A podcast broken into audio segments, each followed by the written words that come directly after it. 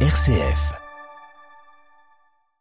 Le pape invite les fidèles à voir les différentes circonstances de la vie, même les plus difficiles, comme des occasions de faire le bien, tel euh, Jésus l'avait fait avec l'aveugle. François commentait l'évangile du quatrième dimanche de Carême. Nous y revenons juste après ces titres. Dans l'actualité internationale, Vladimir Poutine déroule le tapis rouge au président chinois Xi Jinping, un sommet Russie-Chine qui s'ouvre ce lundi, très attendu à Moscou. En attendant, le président russe s'est rendu hier dans la ville de Mariupol, au sud-est de l'Ukraine, annexée par ses troupes. À la une de ce journal également, le climat de tension toujours vif en Terre Sainte et les chrétiens pris pour cible. L'école et le couvent des franciscaines de Nazareth ont été mitraillés jeudi dernier par des inconnus.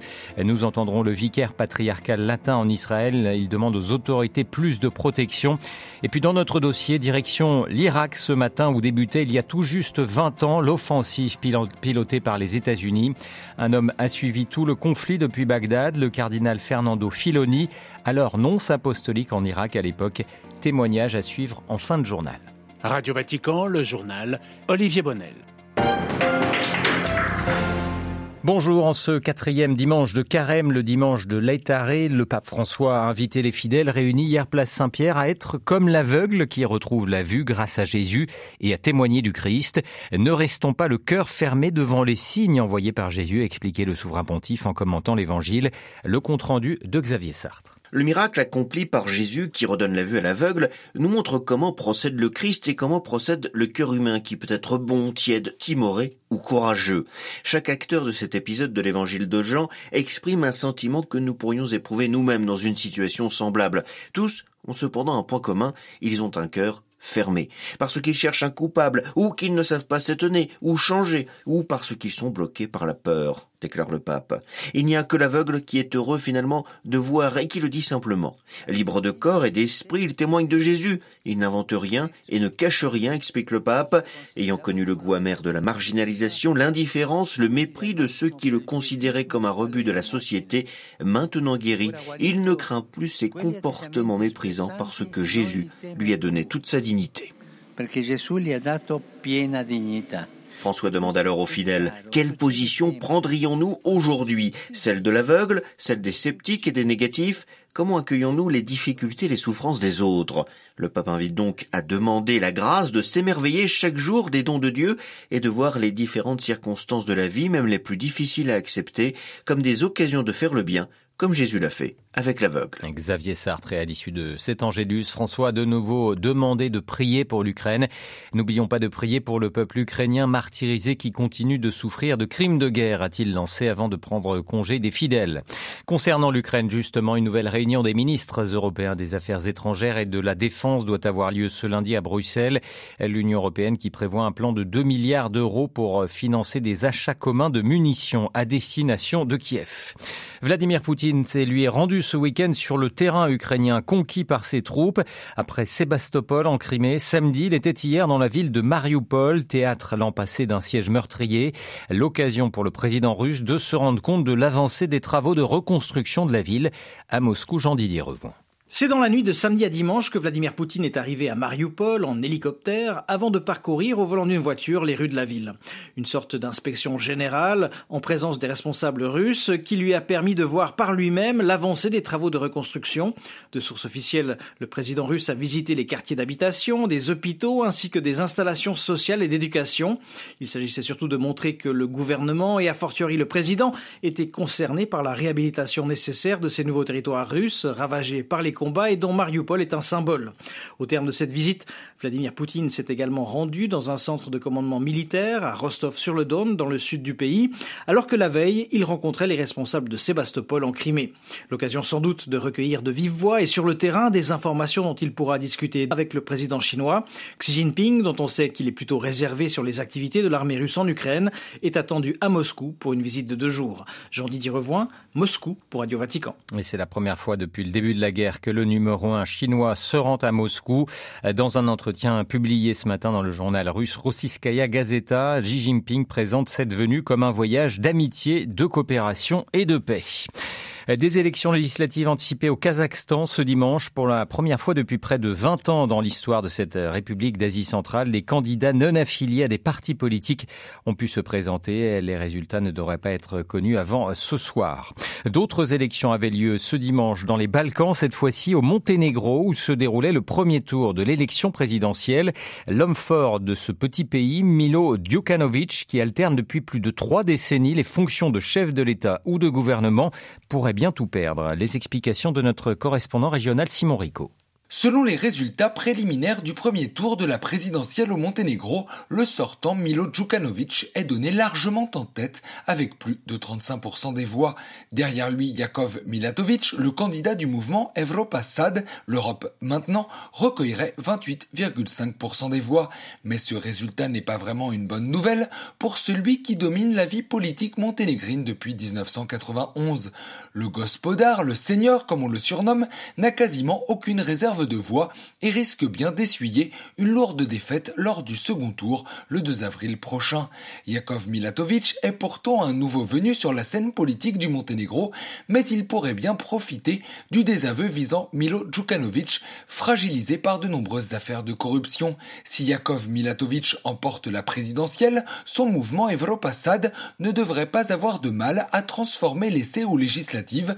Un scrutin anticipé pourrait bien avoir lieu le 11 juin en vue de sortir le Monténégro de l'impasse politique. Depuis l'été dernier, le petit pays de 620 000 habitants est en effet dirigé par un gouvernement technique. Simon Rico, Belgrade pour Radio Vatican. Le réchauffement entre l'Iran et l'Arabie saoudite se concrétise. Ainsi, le président iranien Ebrahim Raisi a salué hier l'invitation qu'il a reçue du roi Salman d'Arabie pour se rendre à Riyad. Le 10 mars dernier, Riyad et Téhéran avaient annoncé le rétablissement de leurs relations diplomatiques après plus de, mois, de deux mois de négociations en Chine. Partons en Terre Sainte à, présent, où le climat de violence et d'insécurité en Israël n'épargne pas les écoles. Pour la première fois, une école chrétienne. L'école est le couvent des sœurs franciscaine de Nazareth a été mitraillée jeudi soir en fin d'après-midi par deux personnes à moto. Aucun élève n'était présent à cette heure-là. Les sœurs étaient en train de prier. Ce sont des passants qui ont donné l'alerte et appelé la police. Face à cet acte dont les auteurs et les motivations restent inconnus, Monseigneur Rafik Nahara, le vicaire patriarcal latin en Israël, a écrit au ministère israélien de l'Éducation, de l'Intérieur et des Affaires étrangères pour réclamer une enquête rapide et surtout des mesures pour qu'un tel acte n'arrive plus.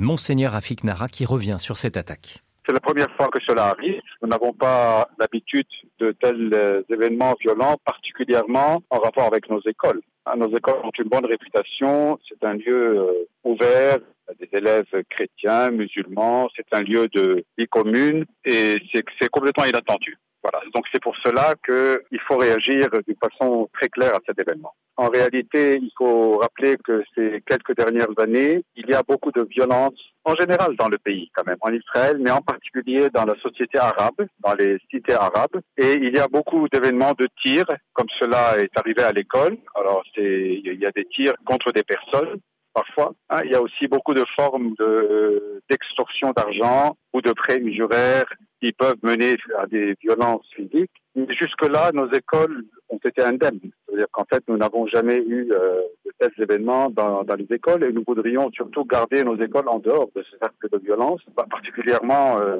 puisque ce sont des enfants qui viennent. Monseigneur Rafik Nara, vicaire patriarcal latin en Israël, interrogé par Xavier Sartre. Et hier, pendant la messe dominicale, un homme a été arrêté dans l'église orthodoxe du tombeau de la Vierge, dans la partie orientale de Jérusalem. Selon le patriarcat orthodoxe grec de Jérusalem, l'homme est entré dans l'église en criant et menaçant des fidèles avec une barre de fer. La Syrie est-elle de moins en moins isolée dans le monde arabe? Son président Bachar al-Assad est en visite aux Émirats arabes unis depuis hier. Depuis le séisme il y a un mois et demi qui a ravagé le nord syrien, les pays arabes ont intensifié leurs relations avec Damas. La Syrie n'a pas été avec ses frères depuis trop longtemps et le temps est venu pour, elle de revenir auprès d'eux et dans son environnement arabe. témoignage, déclaration pardon, du président émirati et émir d'Abu Dhabi, le cher Mohamed Ben Zayed Al Nahyan.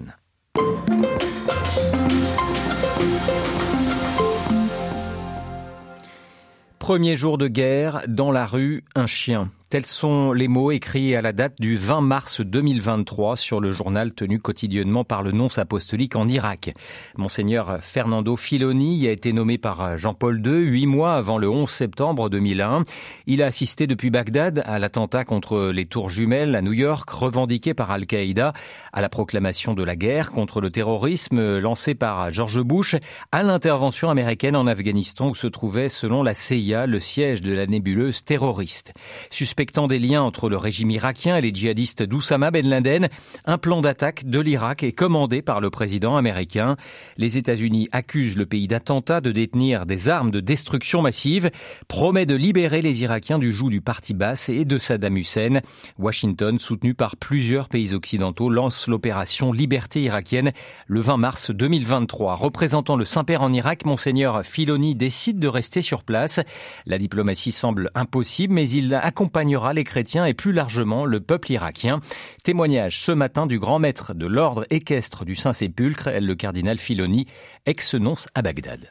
Pour nous, était très difficile lorsque le Saint-Père Jean-Paul II, il avait beaucoup de fois parlé contre la guerre. La guerre préventive était condamnée par les Saint-Sièges. Alors, si le Saint-Père, si les Saint-Sièges, si les autres pays étaient contre la guerre, est-ce que nous pouvons, qui vivons à l'intérieur, faire quelque chose Je trouve que c'est difficile. Mais nous pouvons être là pour euh, souvenir à beaucoup de situations. Je suis intervenu beaucoup de fois pour résoudre des problèmes avec des journalistes, avec des personnes qui se trouvaient là. Il n'y avait pas un gouvernement pour demander quelque chose qui était nécessaire. Les personnes qui avaient besoin des hôpitaux, des personnes qui avaient besoin d'un document, les personnes qui avaient besoin d'être en connexion parce que tout était détruit avec euh, l'extérieur, les familles. Bien, l'annonciature a servi tout cela. C'était donc une gestion euh, du quotidien, de l'urgence.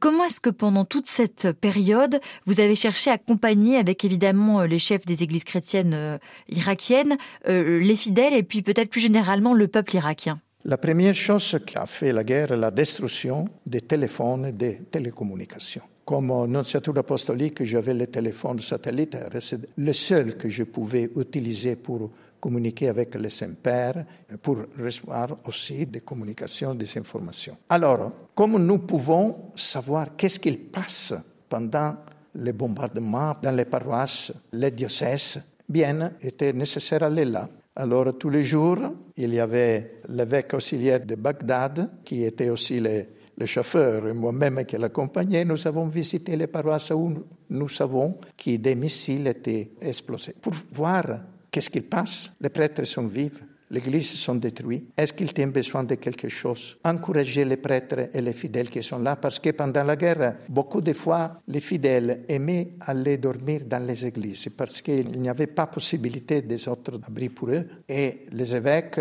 ont décidé d'avoir toutes les églises ouvertes pendant la nuit. Et alors, pour nous, c'était très important de faire ce tour, avec les risques mais pratiquement, si vous aimez avoir quelques nouvelles, il faut aller la chercher. Il y a donc eu la chute de Saddam Hussein, un gouvernorat américain, un affrontement entre chiites et sunnites pour le pouvoir. Comment est-ce que toute cette période, jusqu'au retrait américain et même peut-être après, euh, comment est-ce que toute cette période a changé le visage de l'Église? Dans la, la première période, il y avait des pillages, des vengeances. Si vous allez par la route, il y avait des explosions. Quelqu'un avec euh, des armes qui prenaient votre voiture. Alors, les premiers temps étaient vraiment très difficiles. L'anarchie absolue. Peu à peu, nous avons manifesté notre intention, c'est-à-dire nous demandons le respect de la liberté religieuse. La préoccupation est que l'islam prenait le pouvoir pour faire, comme en Iran, un pays islamique. Pour les chrétiens en particulier, était le moment qui beaucoup sont partis. Aujourd'hui, Daesh a été vaincu en Irak, le pouvoir est repassé aux mains des civils. Le pape a même pu venir en Irak il y a deux ans, après des années d'attente. Qu'est-ce que cette visite a changé? Qu'est-ce qu'elle signifie pour les chrétiens d'Irak? Le Saint-Père a donné à beaucoup les Irakiennes la possibilité de croire en soi-même. Il y a aussi des jeunes qui commencent à avoir conscience de soi-même, qui est possible d'avoir une histoire qui peut apprendre la sagesse des erreurs du passé, mais c'est encore un travail long et une promenade à peine commencée. Voilà, interrogé par Marie Duhamel, le cardinal Fernando Filoni, ancien nonce apostolique en Irak, était ce matin l'invité de Radio Vatican.